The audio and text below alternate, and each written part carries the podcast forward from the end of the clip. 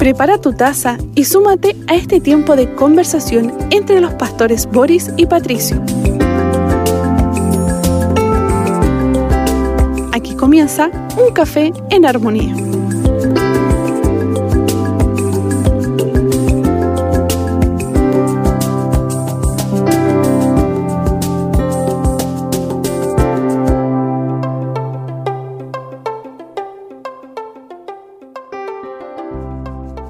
Un saludo cordial, cariñoso para cada uno de ustedes, amada familia. Qué lindo poder reunirnos para disfrutar, para caminar en la palabra del Señor en este café en armonía.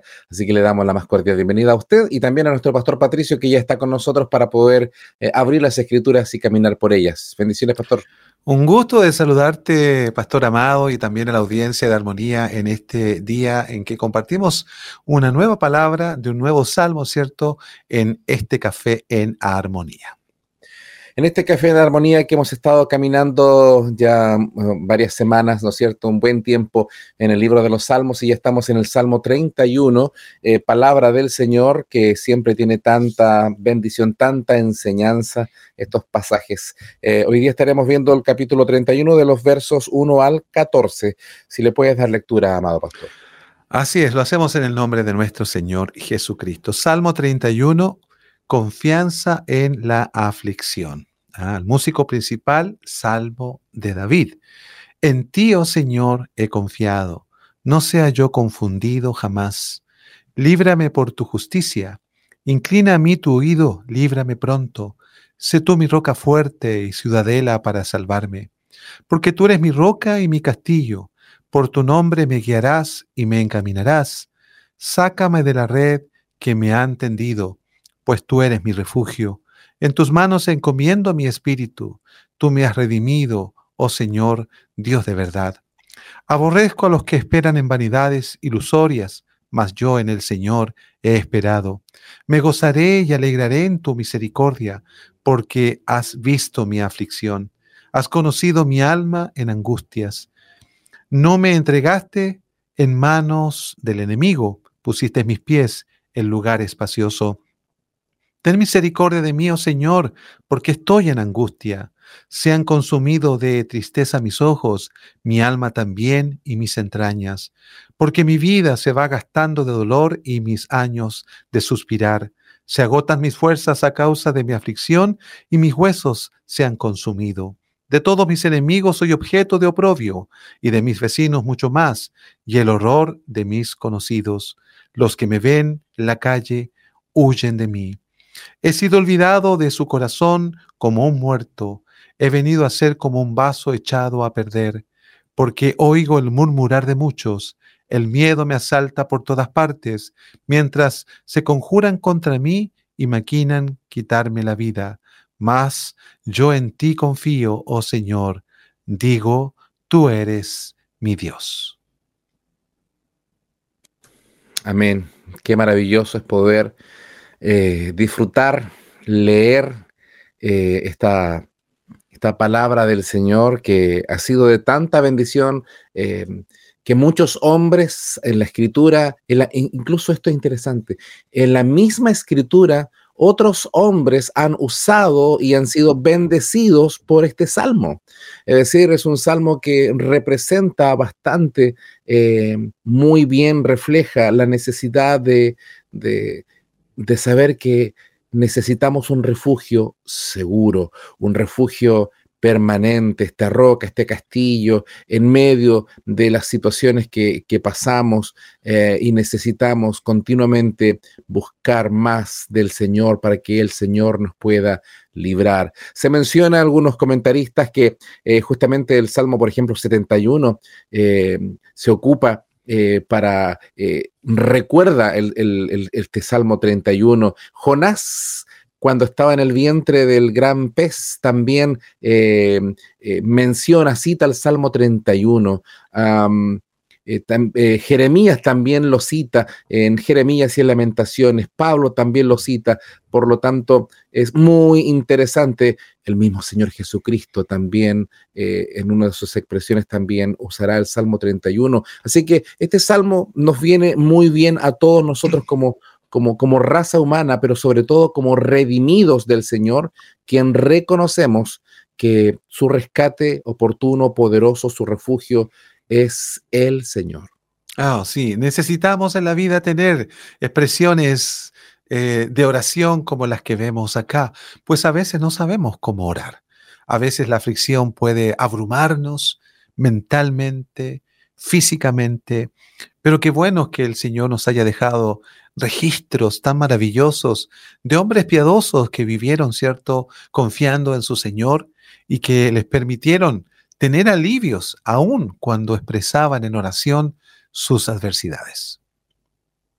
Amén. Este pasaje entonces lo empezamos a, revisar y dice, a ti, oh Señor, en ti, oh Señor, me refugio, jamás sea yo avergonzado. Em, líbrame en tu justicia, inclina a mí tu oído, rescátame pronto, sé para mí roca fuerte, fortaleza para salvarme, porque tú eres mi roca y mi fortaleza, y por amor de tu nombre me conducirás y me guiarás.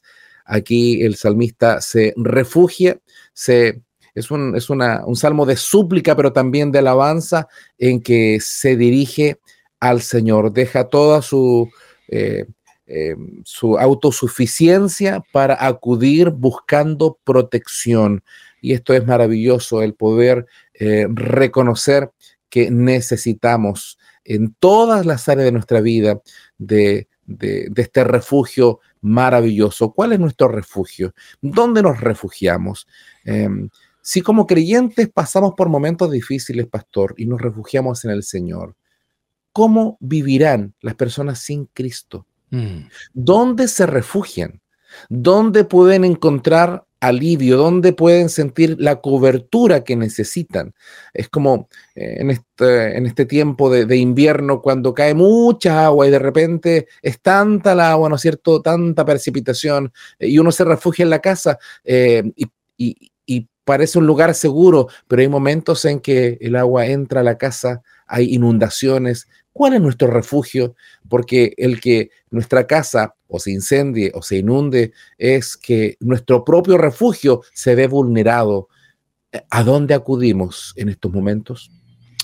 Es una buena pregunta que haces, pastor, y que amerita una respuesta de cada uno de nosotros. Mientras tú hacías la pregunta y el énfasis en tu pregunta, permíteme, estaba pensando en el gran tiempo de aflicción que como familia vivimos ante la partida de nuestra hija. Y que para nosotros sin duda fue un tiempo de profunda aflicción. Y que por la gracia del Señor nos permitió refugiarnos en Él. Porque tengo que decirlo, el Señor nos ayudó incluso a refugiarnos en Él. No es que voluntariamente a veces tengamos todo el ánimo en ciertas circunstancias de refugiarnos en Dios, pero aún la benevolencia y misericordia de Dios se ve en que Él nos ayuda a ir a Él mismo en medio de la aflicción. Es por eso que este salmo es tan importante, porque más de algunos de nuestros amados oyentes en esta hora están viviendo tiempos de aflicción. Y qué bueno es poder expresar como el salmista lo dice, ¿cierto? En ti, oh Señor, he confiado. No sea yo confundido, jamás. Líbrame por tu justicia, porque las aflicciones tienen este componente de perturbación muchas veces, de confundirnos porque no entendemos lo que está pasando en esencia. Hay muchas adversidades que no son producto de algún pecado nuestro, ni siquiera de otros. Ah, o quizás pueda ser del medio en el cual vivimos, pero hay cosas que en esta vida no podemos entenderlas todas. Es ahí que es importante que el creyente en medio de la aflicción vaya a su Dios, aquel que sí sabe todas las cosas, es más, aquel que ha permitido tales aflicciones. Así lo decía el apóstol Pedro, si no me equivoco, cuando él decía, ¿cierto?, que los que padecen o sufren por la voluntad de Dios, Dice, encomienden al Señor eh, sus vidas y sigan haciendo el bien. ¿Por qué encomendarnos al Señor cuando las aflicciones que estamos viviendo no son producto de nuestro pecado? Es porque estamos dentro de la voluntad del Señor. Tales aflicciones entonces van a cumplir un propósito específico que solo el Señor sabe. Lo que debemos hacer nosotros no es tratar de entender todas las cosas, pero sí encomendarnos a aquel que las sabe y procurando hacer el bien, que es una muestra también de confianza en el Señor. Amén. El pasaje también menciona en algunas versiones, líbrame en tu justicia. Mm, sí es. Y la justicia es, el Señor, si fuera por nuestras justicias, estamos en serios problemas, porque como pecamos como raza humana, eh, nos merecemos la muerte, la separación eterna. Por lo tanto, eh, y no está hablando de la justicia del salmista, no está diciendo, bueno, yo he hecho buenas cosas, así que líbreme porque me he portado bien. no es en la justicia de Él, sino que en la justicia de Dios, Señor. En ti espero, en ti confío, en tu justicia, en tu soberanía, en esa justicia que ahora no en el Antiguo Testamento no la, entendían así, sino eh, una justicia retributiva. Eh, sin embargo, ahora en Cristo somos justificados eh, en Cristo. Por lo tanto, qué tremendo es poder entender que su justicia, que es perfecta, aún toda la ira de Dios recae sobre Cristo para que en su justicia nosotros seamos librados. Inclina a mí tu oído, líbrame pronto. Esto habla de, la premura del salmista. Eh, nuestro corazón anhela que el tiempo malo pase pronto. Eh, por eso dice, líbrame pronto, rescátame pronto. Queremos que las cosas se hagan rápido, a nuestra velocidad, lo cual es absolutamente entendible. Todos queremos que nuestras crisis eh, pasen rápido. Eh, no siempre es así, de repente se extiende y tenemos que entender la soberanía del Señor. Por eso necesitamos una roca fuerte y fortaleza en esos momentos de dificultad y, de seguro todos hemos pasado, como tú lo mencionabas en, tu experiencia como familia, pero también cada uno de los que está en sintonía eh, han atravesado o están atravesando. Y, les gustaría que pronto fueran rescatados, pero el Señor ponga firmeza en sus corazones. La expresión inclina a mí tu oído es una expresión maravillosa. Generalmente cuando alguien está enfermo y apenas puede hablar, los que están cerca de él colocan su oído para tratar de escuchar al que está doliente, enfermo o a punto de partir. Bueno, quizás pensando en esto, David probablemente es que también le está diciendo al Señor, Señor, ven, no puedo hablar más fuerte. Quisiera hablar más fuerte, pero mi aflicción es tan profunda. Quisiera elevar mi voz para que tú me escucharas desde tu cielo, pero ven, Señor, inclínate. Sé que tú eres el soberano, el rey, pero el Señor se inclina, dice Salmo 40, a escuchar la oración de sus hijos. Y es capaz de incluso escuchar, pastor amado, los susurros que a veces con lamento hacemos, porque Dios tiene un oído fino y, por lo demás, su oído siempre va a estar atento a la oración de quién? De los justos, de aquellos que han sido justificados en la justicia que tú acabas de decir, de acuerdo al verso 1. La justicia de Cristo hace justamente nosotros que seamos escuchados por el Padre. Ya no es el juez de nuestra vida, sino que es nuestro Padre, aquel que por medio de Cristo nos justificó y que está dispuesto a escuchar aun cuando nuestra oración es tan silenciosa como la que hacía Ana ahí en el tabernáculo, que después de haberla hecho, cierto, se fue satisfecha sabiendo que había sido escuchada por el Señor. Amén. Qué hermoso poder declarar, eh, primero en el verso 2, eh, hay como una petición, sé tú mi roca, mm, sé mi roca de protección. Y en el verso 3 ya está la declaración de que eso es así, porque tú eres mi roca y mi castillo. Esto habla de la progresión de nuestra fe. Eh, pedimos y qué bueno es tener la certeza cuando pedimos al Señor, Señor, acude a mi ayuda, que sepamos que el Señor efectivamente viene a nuestra ayuda. Él lo hace, hagamos de Él nuestra roca, nuestro castillo. Y así como decía que, que por tu justicia o en tu justicia eh, el Señor obrara, ahora también dice que por tu nombre, por tu nombre, eh, por lo tanto, qué maravilloso es entender que tanto en la justicia de Dios como en su nombre, podemos ser guiados. La importancia de ser guiados por Él, para ser encaminados como niños pequeños que necesitan ser tomados de la mano de, los padres y llevarlos por un camino seguro. Así también el salmista eh, se, eh, muestra su, eh, muestra su debilidad, su dependencia como un niño delante de su padre para que él lo pueda guiar. Efectivamente, cuando dice el salmista, por tu nombre me guiarás y me encaminarás. Qué potente es el nombre de Dios.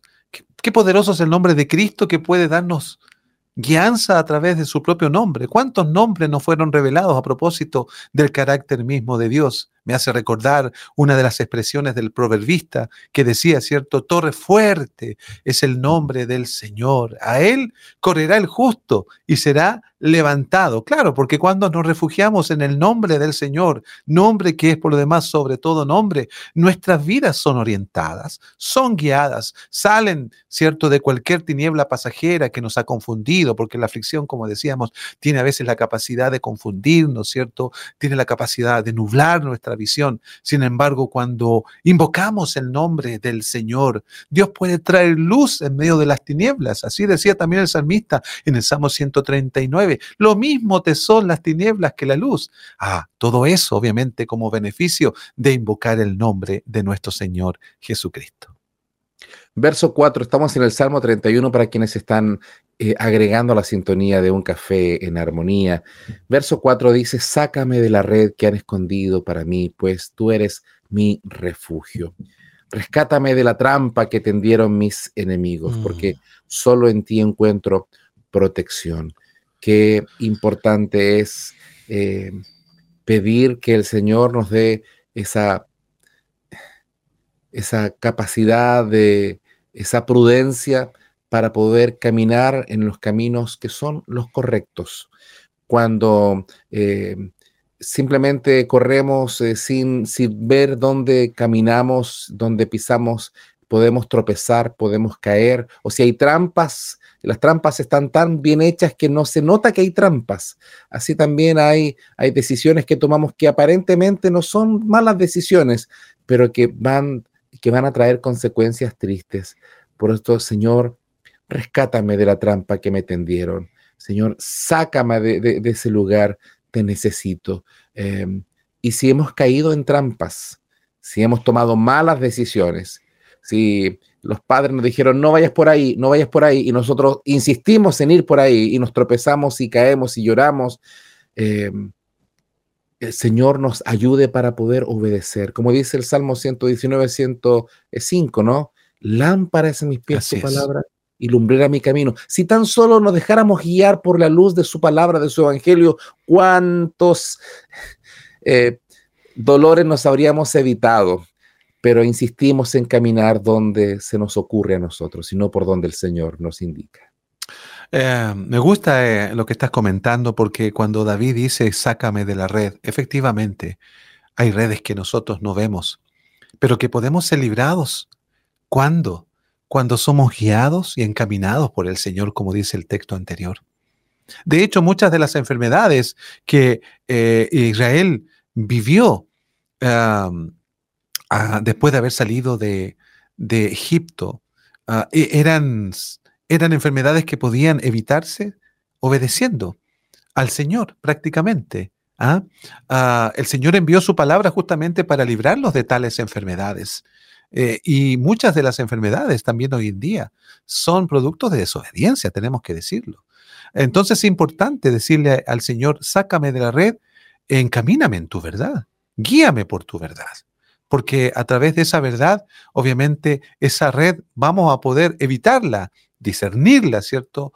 Ah, para que ésta no atrape nuestro pie en alguna mala decisión, por ejemplo, como tú lo dices, una mala experiencia. Lo importante es también entender que el enemigo es astuto por eso Pablo también decía, no ignoramos sus maquinaciones. El creyente, al tener la palabra de Dios, la guianza, al ser encaminado por el nombre del Señor, ¿cierto? Va a tener más discernimiento para no caer en esa red. Y si alguno de nosotros hemos caído, bueno, como hace aquí el salmista, pidámosles al Señor, sácame de la red que me ha entendido, pues tú eres mi refugio y el Señor es poderoso para sacarnos de situaciones de emboscadas, ¿ah? que a veces el enemigo también ah, produce, eh, o aquellos que son emisarios también eh, del mal. Dios puede librar a sus hijos de cualquier emboscada. Este salmo es también profético, mesiánico, ¿no? Porque también en el verso siguiente, eh, verso 5, encomiendo mi espíritu en tu mano. Rescátame, Señor, porque tú eres un Dios fiel. En tu mano encomiendo mi espíritu, tú me has redimido, Señor Dios de verdad. Jesucristo también tomaría parte de este salmo para entregar su espíritu al Señor. Eh, por lo tanto, esto nos habla de, que la palabra de Dios es una palabra eterna, es una palabra que se cumple, es una palabra verdadera y que nosotros también, así como el salmista lo está expresando, y muchos hombres de Dios, incluido nuestro mismo Señor Jesucristo, usaron este salmo, nosotros podamos encomendar, como dice otro mm. salmo también, encomienda a Jehová tu camino y confía en él. Encomendar, Señor, deposito mi vida en tus manos. Exacto. Hoy día usamos la palabra encomienda mm. eh, para enviar, ¿no es cierto?, em, eh, algunos productos, algunas cosas, eh, un paquete, una caja, la, confiamos a una empresa, una encomienda. le damos, ponemos la, la, dirección, ponemos todos los datos y sabemos porque esa empresa es confiable, llegará a destino. Pero hay momentos en que se pierden también las cosas o algo puede ocurrir en el camino. Pero ¿y si podemos confiar para enviar algo? Eh, o cuando nos subimos a un avión, em, encomendamos nuestra vida al piloto. Estamos a tanta altura, pero descansamos, confiamos en que llegaremos al lugar. ¿Por qué mejor no encomendamos nuestra vida al dador de la vida? ¿A quien nos hizo encomendar nuestra vida, nuestro espíritu, todo nuestro ser en las manos del Señor, solamente en Él podemos confiar y descansar. Así es. Ah, por lo demás, dice el salmista que Él, dice textualmente, perdón, tú me has redimido, oh Señor, Dios de verdad. Nosotros somos los redimidos del Señor, amados creyentes que están en sintonía. Hemos sido comprados por un precio. Por lo tanto, debemos encomendar no solo asuntos domésticos, no solo asuntos que a lo mejor pueden ser lo que nos está afligiendo, sino toda nuestra vida. Porque está la tendencia a veces, pastor amado, de que le decimos al Señor que nos libre de esta situación o queremos encomendar esta situación, esta persona. Pero aquí el salmista dice que debemos encomendar todo nuestro ser al Señor. Cuando habla del Espíritu está hablando de la esencia de, la, de nuestro ser. No es solo algo que encomendamos al Señor y nosotros quedamos fuera, no. Encomendamos nuestra vida para que ese algo esté en control del Señor y también de lo que la palabra nos está enseñando. ¿Por qué? Porque Él ya nos ha redimido y el Señor no va a estar ausente de sus redimidos, que por lo demás costó un gran precio, ¿no? que fuimos redimidos por medio de la sangre del Hijo de Dios. Amén, gloria al Señor, qué hermoso es poder descansar, confiar eh, en el Señor Dios Todopoderoso. Em, y acá también el, el salmista muestra un celo, mm, el, sano y santo celo que, que se, em, que se ve reflejado en la palabra del Señor, en, Dios mismo, que es un Dios fuerte y celoso. En Jesucristo, quien también actuó por el celo de su casa. Em, y como creyentes tenemos que tener un sano celo, mm. es decir, em, saber si nosotros tenemos al, al Dios verdadero. Debemos tener ahí un, un amor tan grande por Él, una reverencia tan grande que el salmista llega a decir, aborrezco a los que esperan en vanidades ilusorias, mas yo en Jehová he esperado. Detesto, dice otra versión, a los que rinden culto a ídolos inútiles. Yo confío en el Señor. Y la verdad que esta, esta expresión de,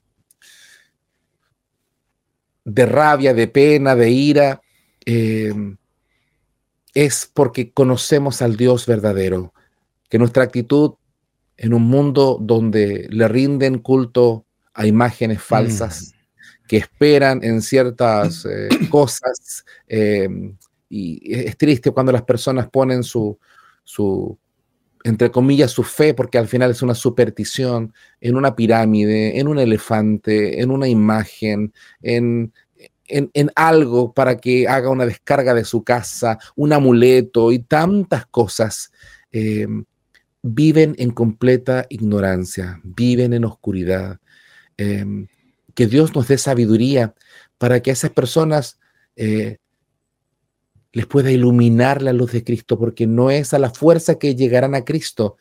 Oremos y compartamos el santo evangelio de decirle, pon tu fe en el Señor, mm. No la pongas en esas cosas. Claro, con respeto, pero en nuestro ser hay un celo porque sabemos que cómo vamos a confiar en algo que es solamente inútil, como dice también otra versión. Sí, efectivamente, a propósito de este celo que el salmista tiene al aborrecer justamente a los que esperan en estas vanidades ilusorias, o como dicen otras versiones, ¿cierto?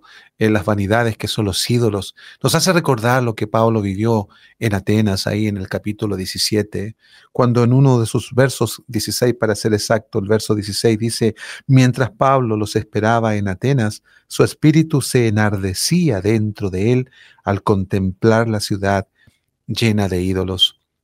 Sin duda que hay una reacción del creyente que está en Cristo. Él no puede simplemente ser indiferente cuando ve idolatría por todas partes. Pero eso también, ese celo no debe ser algo apresurado que lo haga, cierto, a cometer un acto indebido, sino más bien de amar a quienes están en tal oscuridad, llevándole la luz, la llevándole la luz con asertividad, no colocando la luz en sus ojos como alguien pretendiera, ¿cierto?, decirle a alguien, mira, necesitas esta luz, le colocamos una linterna a los ojos. No, porque eso también encandila. Lo que necesitamos, con amor reverente, llevarles la luz. Y como bien, dices tú, mostrarles que la verdadera confianza no, no está en esos ídolos que, que, son vanidades de este mundo, sino que la verdadera confianza está en aquel que puede hacer que la vida de esas personas pueda venir a la luz para ser transformados, para ser cambiados, para ser guiados, para sacarlos de sus vicios, para sacarlos de sus males.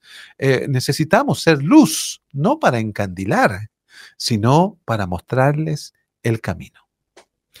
No para hacernos nosotros pensar que somos superiores. Dios nos libre de, nosotros creernos en la luz, si la luz es Cristo. Y nosotros estábamos tan perdidos como ellos, tan muertos en delitos y pecados como ellos. Y es por la pura gracia. Por lo tanto, si de gracia recibimos, de gracia demos también y llevemos a otros a la luz de Cristo. Por otra parte, hay ídolos que son tan tan obvios, ¿no es cierto?, como los que mencionamos, eh, eh, pero también hay ídolos que nos vamos creando sin darnos cuenta. Y de repente, siendo creyentes, al final terminamos creando ídolos como, como el trabajo, como el dinero, como la familia, que son maravillosas la familia, pero tampoco podemos ponerla como ídolo a la familia. Eh, Dios está primero antes que todas las cosas. Si el Señor no es primero en mi vida, es posible que empiece a a crear ídolos de mm. cualquier cosa. Dios nos libre, no solo a los, entre comillas, paganos, a los gentiles, como se menciona en la escritura, a los que no conocen a Cristo, aún nosotros. La tendencia del ser humano cuando quita su mirada y su confianza en Dios, se empieza a crear ídolos de lo que sea. Dios nos libre. Em, verso 7, me gozaré y me alegraré en tu amor inagotable porque has visto mis dificultades. Si te preocupas por la angustia de mi alma, me gozaré y me alegraré en tu misericordia porque tú me has visto, has visto mi aflicción, has conocido mis angustias eh, de mi alma. Podemos saber que el Señor tiene sus ojos sobre los justos, sobre sus hijos. Él conoce, como el Señor Jesús nos enseña, que antes que le pidamos, el Señor ya conoce las peticiones que tenemos, pero Él también se alegra cuando las mencionamos, eh, cuando acudimos a Él. Nos podemos alegrar y gozar porque su misericordia es tan abundante. Oh, sí, Dios reconoce, Dios reconoce a sus hijos cuando estos vienen a Él. ¿Ah? Otros esconden sus males, otros tratan de evitar que se enteren de sus aflicciones, Pero el Hijo de Dios los comunica al Padre, quien es misericordioso, como dice acá, y le alaba justamente, se goza y se alegra en esa misericordia, porque dice, has visto mi aflicción. Hay muchas personas que, que esconden sus aflicciones y, que para mal de ellos hacen que esas aflicciones se empeoren justamente, porque las aflicciones en el Hijo de Dios no están para esconderlas, sino para exponerlas primeramente ante el Señor. Y si hay que incluso llevar esas aflicciones a personas maduras en la fe, como dice el apóstol Santiago, si alguno está enfermo, ¿cierto? Llame, dice, llame a quienes son maduros en la fe, ancianos, que pueden ayudarle a entender la naturaleza de, esa aflicción. Porque si hay un pecado detrás de aquello, entonces se orará por él para que reciba el perdón, para que reciba la sanidad. Pero qué importante es que Dios no se avergüenza de sus hijos que a veces llevan harapos, que a veces llevan enfermedades, que llevan aflicciones cuando estos las exponen delante de él. Por tanto, con razón, el salmista dice, me gozaré y me alegraré en tu misericordia, en tu amor que no acaba, ¿cierto? Porque tú has visto mi aflicción y has conocido mi alma en las angustias. ¿ah? La angustia, eso que nos hace a veces ah, tener falta de oxígeno, porque una angustia, lo hemos dicho en otros momentos, es pasar por una angostura. Y parece que quedamos sin aliento, ¿cierto? Sin embargo, Dios ha visto, ha conocido nuestra alma en tales situaciones para llevarnos posteriormente a una bendición que Él tiene guardada para nosotros. Pasar por esas apreturas de la vida. Sí.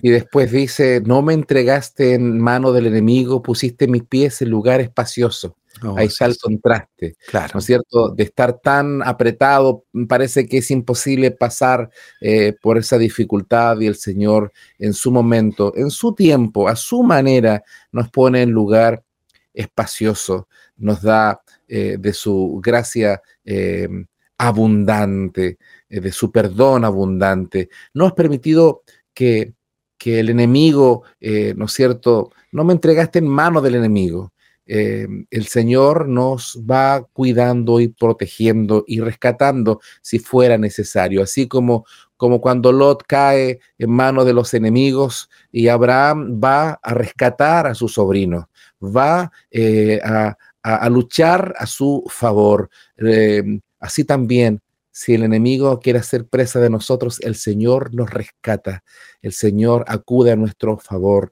el Señor nos pone en lugar espacioso. Ese lugar espacioso es para nosotros hoy día la gloriosa salvación en Cristo Jesús. Qué hermoso es poder ser rescatados, poder vivir en un lugar em, donde tenemos seguridad, mm. donde contamos con el favor.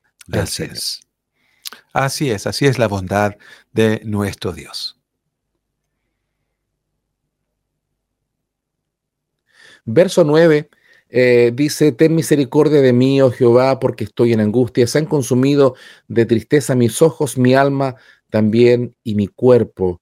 Acá nuevamente el salmista retoma los momentos de dificultad eh, y habla de la misericordia del Señor y de, los, y de reconocer cuando pasamos por estos momentos de angustia eh, y reconoce cómo funcionamos cuando viene la angustia. Los procesos de angustia que hemos experimentado eh, es, esas aperturas que tú mencionabas y donde la tristeza eh, inunda nuestros ojos a través de las lágrimas, del llanto, aún nuestro cuerpo se debilita en esos momentos. Esto habla de, nuestra humanidad. Somos tan frágiles, eh, no solo lo físico, sino que lo emocional. Em, y por eso necesitamos el apoyo y qué bueno es tener buenos consejeros, compartir nuestras necesidades con un pastor, el poder compartir em, nuestras vivencias con otros, porque muchas veces intentamos pasar estos momentos completamente solos. Hay momentos en que nos encerramos en nosotros mismos em, y se hace peor la situación. efectivamente, eh, creo que el ser parte del cuerpo de Cristo es también para que podamos compartir con nuestros hermanos y en especial con aquellos que van a velar por nuestro cuidado cuando estamos pasando por angustias. Aquí, en estos versos, tanto el verso 9 como 10 grafica justamente lo que es un proceso o un periodo de angustia, ¿ah? a la cual el salmista eh, le pide al Señor que tenga misericordia. Porque la angustia está caracterizada, esa estrechez, eh, esa, es pasar por esa angostura, está, está caracterizada por la tristeza, está caracterizada también por el dolor que puede estar pasando el cuerpo humano, eh, el dolor que hace desgastar debilitar, ¿cierto?, eh, nuestra vida, eh, los suspiros profundos que uno puede hacer en vista de querer el alivio, las fuerzas que se agotan en la aflicción, hasta decir que los huesos mismos se sienten consumidos. Bueno, creo que todos en algún momento hemos vivido aquello y quizás tengamos que vivirlo todavía en este mundo caído. ¿Qué vamos a hacer en ese, en ese momento? Bueno, pedirle al Señor que tenga misericordia, que por lo demás la tuvo en Cristo Jesús el momento que nos rescató de nuestra vana manera de vivir. Es Dios poderoso para seguir librándonos. Entonces, en tales momentos y sacarnos, como decía el verso anterior, a lugar espacioso, ante eso debemos esperar, sí, en el Señor. Porque los ídolos tratan de solucionar las cosas, entre comillas, rápidamente. La verdad es que ellos no solucionan nada. Nosotros creemos que las solucionan. Pero la espera en el Señor es importante. ¿Por qué?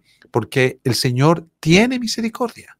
Dios es un Dios de misericordia. Su bondad está dispuesta para sus hijos. ¿Aún tenemos que pasar por esa angustia? Sí, porque el Señor quiere llevarnos, obviamente, a una experiencia de renovación. Y el verso 11 sigue hablando acerca de esta, de esta progresión de la experiencia.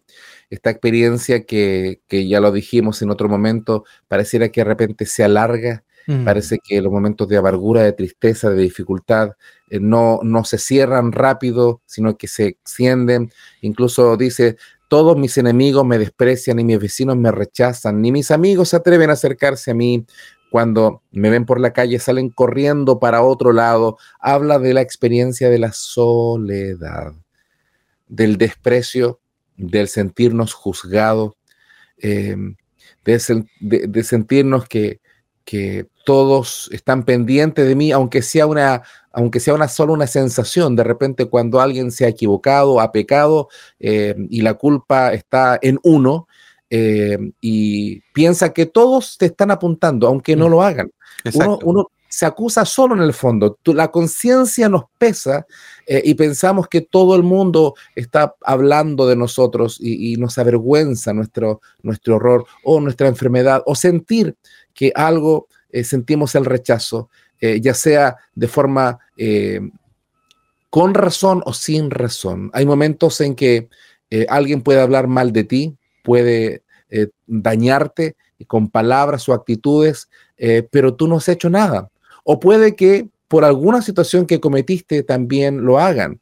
Pero en el caso de Jesús, el Señor vio el desprecio injustificado, mm. pero él, él sintió el desprecio de los demás. Él recibió bofetadas, escupitajos, recibió el desprecio del pueblo, se burlaban delante de él, eh, por lo tanto, él conoce el sentimiento de, soledad porque sus mismos discípulos se alejaron cuando él necesitaba, incluso cuando pidió que oraran, se quedaron dormidos. Eh, algunos huyeron como Pedro. Eh, y así, suma y sigue. Y aún, como lo hemos compartido en otra ocasión, la sensación de soledad cuando al mismo Padre le da la espalda y no, y no le contesta y se siente en soledad. Si nuestro Señor Jesús nuestro Señor y Redentor, experimentó el desprecio, la soledad, la burla. El Señor conoce también esos procesos que a escala humana nosotros también experimentamos. Ah, la soledad es una de las experiencias que el ser humano va a vivir, producto de su pecado o producto del pecado de otros, es verdad. Y en este caso, dentro del proceso de angustia del salmista, obviamente a veces en forma objetiva o subjetiva, el que está padeciendo la aflicción va a vivir también de alguna manera la soledad. Cuando es una soledad voluntaria que nos permite ir en busca de Dios, puede ser aceptable, pero debemos tener cuidado en perder la objetividad, porque quedar solo en la aflicción y creer que los demás nos han abandonado puede ser obviamente algo que va a empeorar la aflicción. Es por eso que, como decíamos anteriormente, es importante compartir con otro lo que estamos viviendo, el proceso que podamos estar experimentando.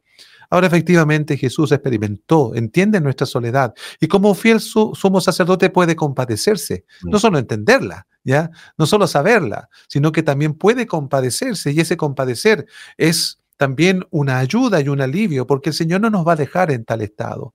Aun si nosotros deliberadamente, incluso equivocadamente, no hemos aislado producto de una aflicción X que ha venido en nuestra vida, el Señor se encarga de enviarnos siempre alivio a través de alguien más, con una palabra, ¿cierto? Con una compañía. Aún Job experimentó en dentro de su aflicción la compañía de personas que mientras estuvieron callados, de verdad, ¿cierto? Pudieron serle de utilidad para Job a fin de que éste no estuviera solo. Qué importante entonces es abrirnos a la posibilidad de ser acompañados en nuestras aflicciones, amados. No deliberadamente quedar solo, sino para buscar al Señor, por cierto, y entender qué es lo que el Señor quiere en tales aflicciones. Pero también es importante hacerse acompañar cuando estamos viviendo momentos de soledad profunda.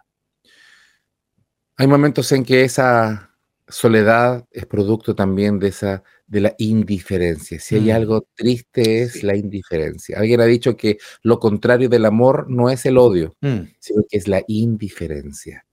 Cuando ya no no hay ningún interés, ya no, ni siquiera para odiarlo, ni siquiera para, para tomarlo en cuenta, completo olvido. Eso lo está expresando en el verso 12. Me han olvidado como si estuviera muerto, como si fuera una vasija rota, es decir, absolutamente indiferente. Hay momentos en que esa sensación de indiferencia como que la podemos palpar, ya sea por cosas que hemos hecho o de forma eh, justificada o injustificada, pero el punto es que esa sensación de indiferencia hace que alguien pueda eh, profundizar su soledad tratando de que no nadie le hable. Y eso también es un proceso eh, que ocurre en la depresión. Cuando una persona está depresiva, deprimida, no quiere comunicarse con nadie. Quiere vivir su pena, su dolor para adentro no busca ayuda, se cierra. Hay personas que eh, dejaron de congregarse por un tiempo, pero ya han pasado no semanas, no han pasado días, han pasado años en que por alguna situación que ocurrió hace tiempo eh, han decidido eh, vivir aislados, no tener comunión con sus hermanos. por lo tanto, es importante que nosotros podamos considerar y reconsiderar que eh, el Señor es nuestra esperanza.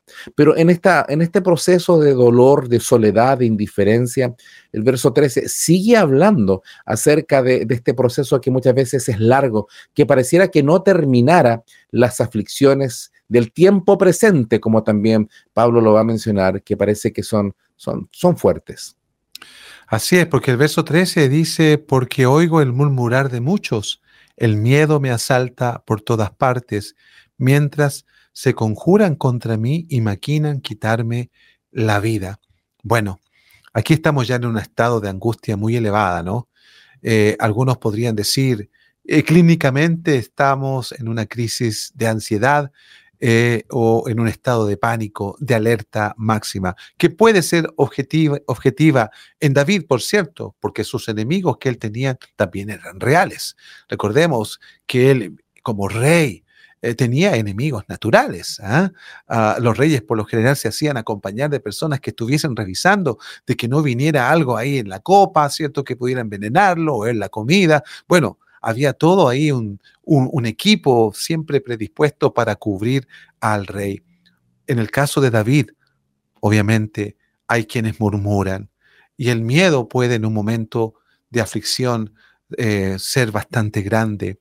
Para nosotros los creyentes, la confianza es una forma de aliviarnos de estas instancias, de estos males, procurar, ¿cierto?, que el pánico no se apodere de nosotros, eh, porque efectivamente hay quienes pueden maquinar contra nosotros, pero recordemos que nuestra vida está en las manos del Señor. Nuestra vida no depende de lo que otro pueda hacernos, en cuanto al mal. Siempre el Señor es el soberano y quien va a procurar siempre nuestro bien. Y si hemos de partir de esta vida, incluso aún por la maquinación de otros, no significa que haya triunfado el mal de ninguna manera, sino que Dios soberanamente ha querido que las cosas sucedan así, como dice un pastor, ¿cierto? No es el COVID el que mató a muchos, sino que el Señor usó ese COVID como una manera de sacar a sus hijos eh, eh, de este mundo.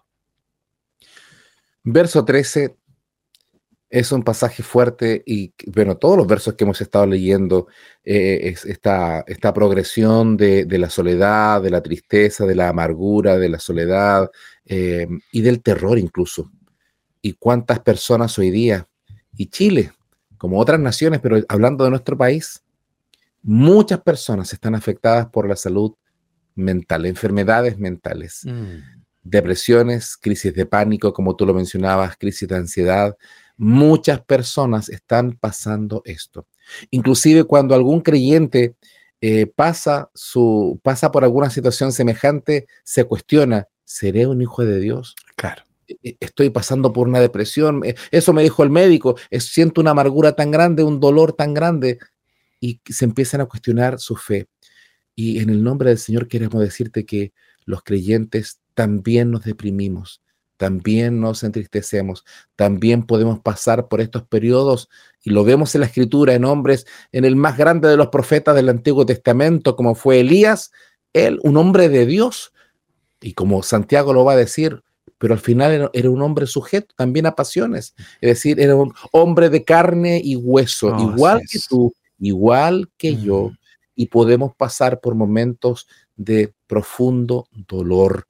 Eh, si alguno está a esta hora diagnosticado de aquellas enfermedades mentales, emocionales, con aflicciones, con depresiones, no queremos terminar este momento sin mencionar el verso 14, porque después de todas estas amarguras, esta, esta explicación de cómo funcionamos como seres humanos, que lo aparece, esta descripción, no por un psiquiatra ni un psicólogo, sino que están en la palabra eterna de Dios, cómo funcionamos frente a las amarguras y frente a los terrores que se levantan, a la soledad profunda. Pero el verso 14, con esto terminamos, pastor, qué maravillosa esperanza tenemos en Dios. Más yo en ti confío oh Señor, digo, tú eres mi Dios. ¿ah? Esto es como, como un remate final a toda una experiencia de aflicción, de ansiedad, de tristeza, de abandono. Sin embargo, qué importante es, eh, que es la naturaleza del salmista, de manifestar fe, confianza en que Dios puede revertir todo lo que podamos estar viviendo. Y claro que sí, ¿Por qué? Qué importante es la confianza en el Señor. Y esa confianza también se expresa porque Él dice, digo, tú eres mi Dios. El Salmo 91 en unos versículos dice, ¿cierto? Diré yo al Señor, esperanza mía. ¿Cuánto, cuánto poder tiene una confesión como esa? Decir justamente, tú eres mi Dios, o decir, tú eres mi esperanza, pero hay que decirla, hay que musitarla. Eh, eh, cuando el Señor nos manda a meditar, la palabra meditar significa también musitar, que en el fondo es como predicarse a uno mismo, es como decirse a uno mismo lo que el Señor dice, que Él es nuestro Dios. Digámonos a nosotros mismos, sí, tú eres mi Dios. El Señor dice que Él es nuestra esperanza. Bueno, digámonos cada día en medio de situaciones adversas como las que se están describiendo acá, digámonos a nosotros mismos, Señor, ¿sabes? A pesar de todo esto, tú eres mi esperanza, tú eres mi fortaleza, tú eres mi consuelo, Señor. Así que me refugio en ti, porque lo que tú dices es verdad, tú eres el Dios de verdad, como dice también el Salmo, tú eres el Dios de verdad.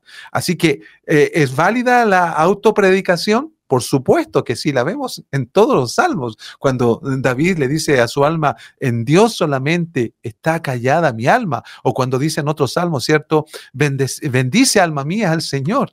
Lo que John Piper, un reconocido predicador, dice que la autopredicación es tan necesaria como también a veces le predicamos a otros. Amén, gloria al Señor por esto, que podamos alzar nuestra mirada. Mm.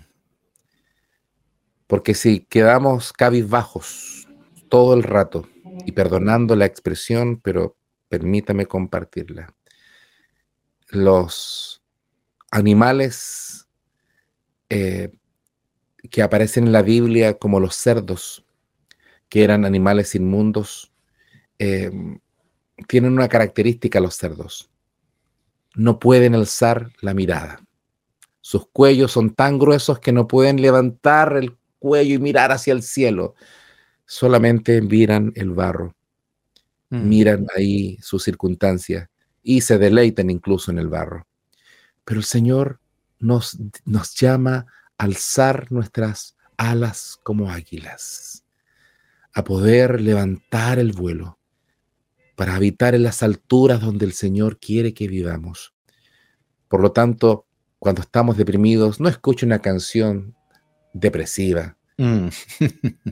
que de repente como que nos autotorturamos. Alabemos al Señor. Amén. Así es, Señor. al Señor mientras pueda ser hallado. Mm, y amada, amado que estás ahí, mm. en Cristo hay esperanza. Así es. El Señor es nuestra roca y nuestro refugio. Así es. El Señor te bendiga y te levante. Terminamos de esta forma el, este salmo, no, no completamente, quedó una sección todavía para seguir avanzando y terminarlo en su momento, pero hasta aquí llegamos eh, en esta oportunidad, Pastor Patricio. Oh, sí, es una hermosa palabra para muchos que en esta hora el Señor está confortando sus corazones. Dios les bendiga, gracias por estar en sintonía. Bendecidos.